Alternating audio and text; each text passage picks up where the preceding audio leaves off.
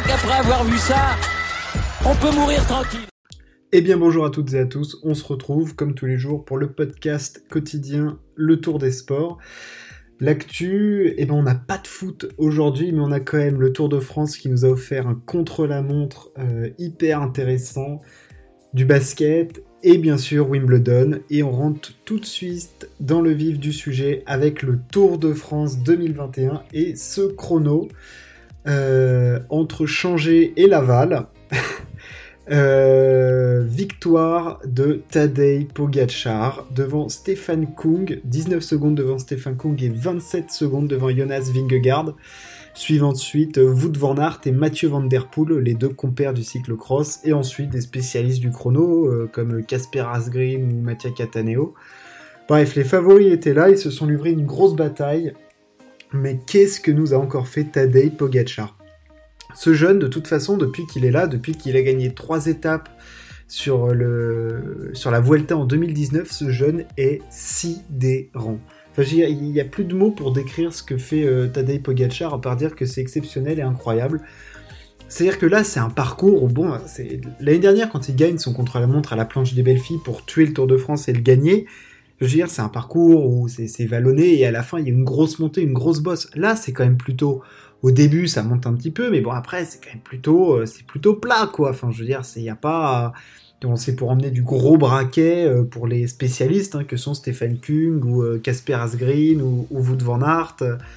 Putain, et là, Tadej Pogacar, il met 20 secondes sur 32 minutes. à Stephen Kung, en moyenne, il a 51 km/h. Mais c'est quoi cette machine de guerre? Enfin, je veux dire, là, il a, mis une claque à tout le monde. Il a mis une claque aux spécialistes et il a mis une claque aux spécialistes du chrono, il a mis une claque à, ses rivaux parce que je vais parler du coup de, ses rivaux, donc Tadej Pogacar, mais 32 minutes pile pour gagner. Son plus prochain euh, rival euh, pour la victoire au Tour de France, c'est Primoz Roglic. Il lui a pris 44 secondes. Quand, on sait qu'il avait déjà une minute d'avance, il a mis 44 secondes à Roglic. Alors Roglic, je pense qu'il n'était pas à 100% et qu'il était encore blessé. Après, il fait pas un mauvais chrono en soi, mais il prend 44 secondes par Pogacar. Enfin, c'est monstrueux, c'est énorme. Euh, suivant ensuite, après, on a Richie Porte qui prend 55 secondes. Enfin, les écarts sont fous. Hein. Ce qu'a mis Pogacar, c'est. Euh, ah, c'était distribution de claques pour tous. Prenez et mangez-en, mais alors tous, et puis, des paires de claques entières. Hein. Ensuite, donc, Porte, euh, Uran qui, perd 1 minute 08. Garen Thomas qui perd une 18. Enfin, ah non, non, là, il a mis une énorme tatane à tout le monde.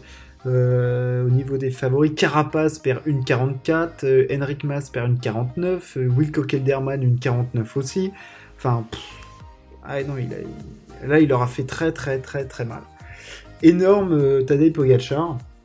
Au niveau de la lutte pour le maillot jaune, Mathieu Van Der Poel, eh ben, on ne pensait pas qu'il était capable de réaliser un aussi bon chrono, mais avec sa puissance et ses qualités de, de finisher, et le fait que même sur des courses où il part dans des grandes échappées, on sait qu'il est capable d'être fort seul. Là, il a réussi à garder sa tunique pour 8 secondes, donc il sera encore maillot jaune euh, aujourd'hui. Euh, énorme perf de Vanderpool, hein, on l'a vu, il s'est arraché, hum, il a tout donné pour le garder et honnêtement, honnêtement, c'était vachement beau. Wout van Aert, lui aussi, l'a fait à fond ce chrono, mais bon, il était, il était moins fort, moins fort aujourd'hui, quoi. Enfin, je veux dire, Pogachar a été monstrueux. Alors là, c'est énorme. C'est-à-dire que là, il n'a pas encore le maillot jaune Pogachar, mais il s'affirme clairement comme le patron de ce Tour de France et il va falloir se lever très très tôt, voire même venir potentiellement du, futur pour, euh, pour, battre, pour, battre, parce que là, il paraît, euh, il paraît invincible. Au niveau du, classement général, euh, donc du coup, on a toujours Mathieu Van Der Poel en tête devant Tadej Pogacar pour 8 secondes. Suit ensuite Wout van Aert à 30 secondes de Van Der Poel. Et Julien Alaphilippe qui a fait.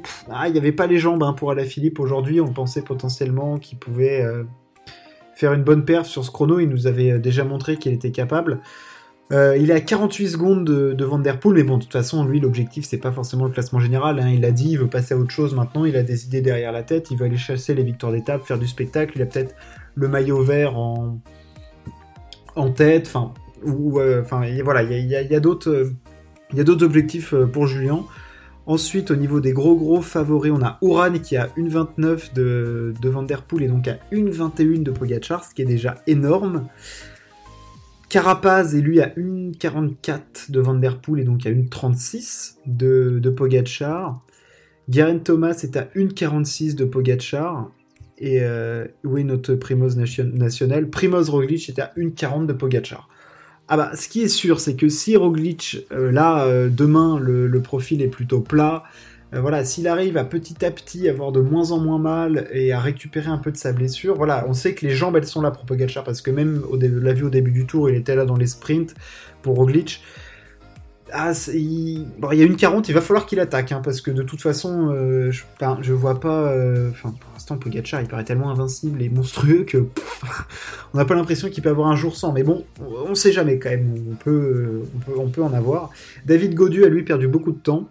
Il a 2,27 de, de. Quintana est lui aussi très loin. Enfin, Il y a encore beaucoup de, de personnes dans le classement, enfin de coureurs qui jouent pas le général, qui sont là. On pense à Van Der Poel, Van Aert, Lutsenko, euh, Vingegaard, euh, voilà, Asgreen, tout ça, ça va perdre du temps dans les prochaines, dans, ce week-end avec les, les premières étapes de montagne. Aujourd'hui, c'est un profil plat, ce sera pour les sprinters, hein, je pense. Euh, voilà, il, faut qu'il s'explique encore une fois. Peut-être qu'on va avoir un sprint massif cette fois, sans chute, sans rien. Enfin, peut-être, peut-être qu'on l'aura dans ce Tour de France une étape euh, de, transition. On va arriver après euh, sur les étapes de montagne ce week-end avec une première étape euh, très longue et accidentée. Du côté du Tour de France, on a fait le, on a fait le tour. Et on passe à l'actu qui me tient beaucoup à cœur et qui, que j'espère j'arrive à vous faire vibrer avec, c'est la NBA et le basket. Et on avait le match 4 cette nuit euh, entre les Hawks et les Bucks. Euh, match 4 du côté d'Atlanta. C'était un match hyper important pour Atlanta pour pas repartir à 3-1 euh, à Milwaukee, ce qui aurait été très très compliqué. Alors, les Hawks se présentaient sans leur meilleur joueur, Trey Young. Et ben, on se disait que ça allait être très compliqué parce que les Hawks sans Trey Young, voilà, c'est un peu en poulet sans tête. Les Bucks de leur côté étaient au complet et le début du match, c'est un peu l'image du, match euh, du match 3. Euh, c'est les Hawks qui commencent super bien avec de l'adresse, euh, une balle qui circule très bien autour du terrain, des joueurs qui sont là, Lou Williams, Bogdanovic, qui en avait d'autres, Kevin Werther, voilà, pas mal d'adresse. Et franchement, ça joue plutôt bien du côté des Hawks et ça fait, ça fait plaisir à voir. Les Bucks, ils sont un peu dedans. Euh, Yanis a du mal à se mettre en route. Euh, Holiday euh, est moyennement là. Chris Middleton plutôt absent. Brooke Lopez en non. Enfin, c'est un mauvais match des Bucks. Et ils sont menés notamment à la mi-temps. Ils sont menés à la mi-temps et on arrive au tournant de la saison peut-être des Bucks. Ils sont menés de 10, ils sont menés de 13 points à la mi-temps. Donc voilà, ils ont quand même pris un sacré éclat et surtout ils ont marqué que 38 points à la mi-temps, les Bucks. Euh, voilà, ce qui est un total très faible. Sur sa 24e minute de temps de jeu personnel, Yannick Antetokounmpo sur euh, une défense retombe mal sur son genou, mais il retombe mal, euh, mal. C'est-à-dire que le genou se tord et un genou pour un mec de, 15 comme ça, c'est pas fait pour se tordre. C'est pas, pas dans ce sens-là. C'est, pas fait, on fait pas ça avec son genou, Yanis. Il tombe sur son genou.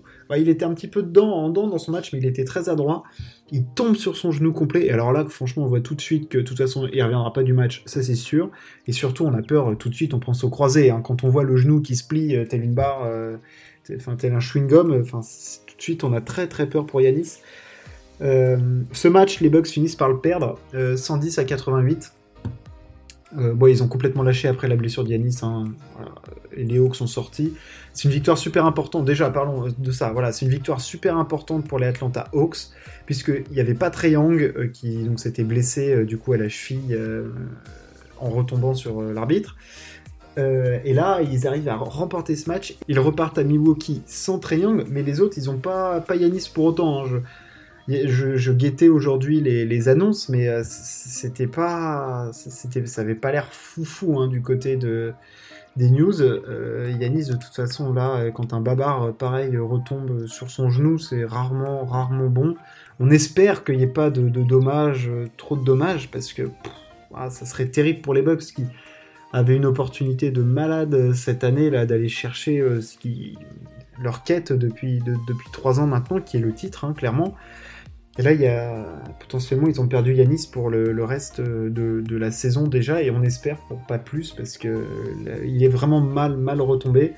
Le match 5, euh, il va valoir son pesant de cacahuètes. Euh, voilà, il va, falloir s'installer avec son bol de popcorn parce que bah, ça va être hyper ouvert. Hein, parce que s'il n'y a pas Trey Young et qu'il n'y a pas Yanis, eh ben ça va être au lieutenant de, porter les équipes et on va qui bien malin qui peut dire euh, quel joueur va pouvoir sortir du chapeau Mais bravo, chapeau aux, Hawks. Euh, ils ont livré un match, euh, le match qu'il fallait. Euh, bravo à Lou Williams, à Bogdanovic. Enfin bref, ils sont allés le, chercher. Et puis les Bucks, bah, on espère qu'ils seront pas trop atteints pour qu'on ait encore une lutte dans cette série.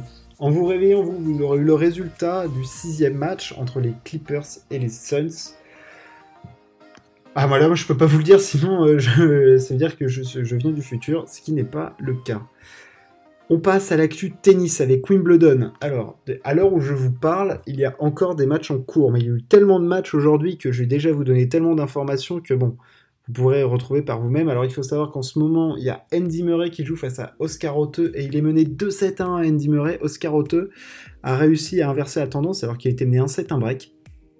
Voilà, on espère pour Andy que ça va passer, ça serait cool qu'il arrive à s'en sortir. Diego Schwartzman est en train de battre Liam Brody et Antoine Wang est en galère euh, sévère face à Sébastien Corda. Euh, paf, paf, paf. Du côté des favoris, voilà, on va parler de, sa victoire de Schwarzman face à Liam Brody. Ok. Ça passe pour Joko en 3-7 face à Kevin Anderson. Euh, ça reposait beaucoup sur le service de Kevin. Et puis, bah, Joko a tranquillement pris la mesure. Il était au-dessus. 6-3, 6-3, 6-3.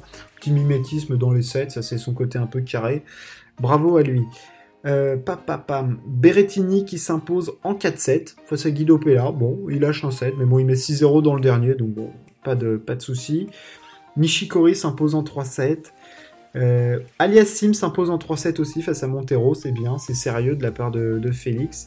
Chapovalov passe par forfait face à Andoa. Bon, c'est bien, il avait fait un 5-7, ça va lui permettre de, de se reposer un peu. Bautista Agut est actuellement emmené dans un quatrième set par Miomir Kakmanovic. Rublev s'est imposé en 3-7 également. Euh, enfin, il y, a des matchs dans tous les sens. Hein. Dan Evans a gagné en 3-7 face à Dujan Lajovic. Euh, et on va parler des Français. Alors, les Français, on a un peu de tout. Déjà, on a Corentin Moutet. Alors, Corentin Moutet. Euh, oh là là, quel cagade il nous a fait Coco Moutet. il perd en 3-7 face à Bédéné. Il a complètement lâché le troisième set. Enfin, je veux dire, le mec ne s'est même pas battu très décevant de la part de, Coco Moutet. Euh, voilà quoi, il faut, il faut un peu se battre quoi, merde. Enfin, je veux dire, euh, quand tu vois le match de, du on va en venir, ou de son gars qui essaye de s'arracher alors qu'il a plus le physique et tout. Enfin, putain, ça fait chier de voir des mecs balancer des matchs comme ça. Ou Benoît Père, hein, qui a décidé aussi de faire n'importe quoi. Mais bon, Benoît Père, je pense qu'il mérite même pas qu'on s'attarde sur ce qu'il produit au tennis en ce moment. Jérémy Chardy, très bonne perf de Chardy qui bat en 3-7 Karatsev. On a l'impression qu'en ce moment, Karatsev, euh, il a eu mois, euh, les trois mois de sa carrière et qu'il est en train de gentiment redescendre sur Terre, euh, notre ami Aslan. Tsonga, j'en venais. Tsonga qui perd face à Michael Himmer. Alors, Michael Himmer, en Grand il est en train de faire mal aux Français. Hein. Il avait battu mon fils à, Roland Garros. là, il bat Tsonga, Tsonga qui s'était arraché, pour revenir. Il menait 2-7-1 et il perd le, quatrième et le cinquième set. Ah, c'est triste parce que c'était peut-être le dernier match de Tsonga. Tsonga qui avait toujours livré des combats assez fous euh, ici à, à, Wimbledon avec évidemment en point d'orgue en 2011 cette victoire face au maître des lieux, euh, Roger Federer, victoire en 5-7 après avoir perdu les deux premiers. Je crois qu'il y a une 3-6, 6-7 et après, après 6-4, 6-4, 6-4. Ça avait été un match fou. Après, il perdait face à, Novak. Mais il avait été énorme, euh, Tsonga, dans, dans ce tournoi. Et puis, ah, c'est peut-être le, meilleur français de ces 15 dernières années. Et pour moi, c'est peut-être euh, le meilleur joueur français de, tous les temps, même si j'en conviens. Noah a gagné un grand chelem. Je trouve que Tsonga, ce qu'il a produit au, très très haut niveau, c'est absolument sensationnel. Notamment cette perf euh, au Masters 1000 en 2014 à, Toronto ou Montréal, ça alterne, je sais plus, où il bat successivement Joko, Murray et Federer pour aller soulever le trophée, ça avait été énorme. Enfin bref, il a battu les gros, c'était dur de le voir là, on le voyait très ému, il a dit qu'il savait pas s'il reviendrait l'année prochaine. On espère te revoir, Joe, parce que tu nous as fait vibrer. Grégoire Barrère, lui, a hum, perdu en 4-7 face à Botic Vente des Anchoupes. Et je viens à maintenant à ce qui nous a fait tous mal à la tête, c'est la défaite en 5-7 d'Hugo Humbert face à Kyrgios. Le, cauchemar de, l'Open d'Australie se reproduit, se reproduit pour le français. Euh, je pense que là, ça s'est même presque plus joué dans la tête qu'autre chose. Ils reviennent à 3-3 euh, euh, aujourd'hui sur, sur le cours numéro 1 et ça jouait plutôt pas mal quand même hein, pour, pour les deux hommes. Et honnêtement, Hugo, là, sur la reprise, il était un peu au-dessus. Il s'est retrouvé deux fois à deux points du match et il craque là sur son jeu de service. Là. ah, à 7 partout, c'est dur. Et il se bat quand même après pour revenir et, et se procurer deux balles de 7. Et c'est Kyrgios qui finit par, par s'en sortir. Bon, après, Kyrgios a fait son show en conf de presse. Bravo à lui, il a gagné ce match. Ça fait très très mal pour Hugo qui nourrissait beaucoup d'ambition dans, dans. Euh, voilà, il va mal dormir ce soir. Kyrgios, après, qui a fait le show, qui a dit Je sais que je peux battre n'importe qui sans me préparer. Bon, après ça, mon gars, tu dis ce que tu veux. Le fait est que t'as toujours rien gagné comme gros, tournoi dans ta carrière mais tu peux battre tout, tout ce que tu veux. C'est sûr que ce euh, focus que sur euh, battre Nadal, Djokovic ou Federer, c'est bien, mais gagner des tournois au tennis, c'est pas mal aussi. Voilà ce qu'on pouvait dire du côté des hommes, et on va passer du côté des femmes avec tout de suite une bonne grosse perf d'Alizé Cornet qui joue super bien en ce moment sur gazon, qui a mis 6-2, 6-1 à Bianca Andreescu. Alors Andreescu, à chaque fois je vous en parle parce que bah, elle, est, elle est fascinante, mais là elle est fascinante de, nulle part. Hein. C'est-à-dire que c'est très compliqué le tennis en ce moment pour, pour Bianca. Euh, belle perf d'Alizé, bravo à elle. Du côté des favoris, euh, Svitolina s'impose en 3-7. Euh, qu'est-ce qu'on a d'autre? Azarenka qui, gagne aussi tranquillement de 7 à 0. Sabalenka qui s'est fait peur en perdant le premier set. À Sabalenka en ce moment, c'est un peu les montagnes russes. Hein. elle, s'est imposée en 2-7, tout comme Muguruza, ancienne lauréate. Carolina Pliskova s'est aussi imposée en 2-7 face à Donna Vekic. Madison Keys passe. La, contre-paire, c'est Sofia Kenin. Euh, c'est terrible les jeunes joueuses, hein, chez les femmes, comment elles ont des, hauts et des bas. Là, elle prend 6-2, 6-4 face à Madison Brengele. Bon, ah, c'est, il y a des contre-perfs euh, assez, assez régulièrement quand même. Et puis Venus Williams s'est euh, inclinée face à Hans Jabber. Mais bon, ça c'était plutôt, plutôt attendu. Elle a déjà gagné un match, ce qui est déjà une énorme perf en soi. Du côté des Français, Clara Burel a elle aussi gagné son premier tour, ça c'était très très bien. Voilà ce qu'on pouvait dire du côté des, dames. On a eu. Euh, qu'est-ce qu'on a eu comme autre performance? On a, voilà, je ne veux pas parler d'Elise Mertens aussi, hein, qui est toujours là, mais qui a du mal à passer, ce cap. Et en contre-perf, on a Belinda Bencic, qui elle avait fait finale la semaine dernière et qui la perd en 2-7 face à Kaja, Kaja Juvan. Ah, voilà, il y a toujours des trucs un peu surprenants chez, les dames, mais bon, c'est un peu le, lot du tennis. J'ai à peu près tout dit. À l'euro aujourd'hui, il ne s'est rien passé puisque les premiers matchs ce n'est pas maintenant. Juste, on a, a eu un peu plus sur euh, la mère d'Adrien Rabiot qui est vraiment complètement frappé. Hein, ça, on l'avait déjà vu lors du transfert de son fils. Euh, voilà, ça avait été très compliqué quand Rabiot avait quitté le PSG. Là, il a décidé d'engueuler le clan Mbappé et Pogba en tribune. Enfin, je, pense qu'elle a un ou deux, deux, neurones qui se sont touchés en même temps là, à ce moment-là. Bon, c'est plutôt risible, c'est plus risible qu'autre chose. Si jamais il y a des grosses infos, bien sûr, je vous tiendrai au courant. Mais euh, voilà, le Tour des France, c'est là. Je vais pas parler 150 000 ans de la performance des Français ou autres. Euh, le tour des sports, c'est fini pour, euh, pour aujourd'hui. J'espère que ça vous a plu. N'hésitez pas à partager, vous abonner. Merci de m'avoir écouté. Ciao, à plus.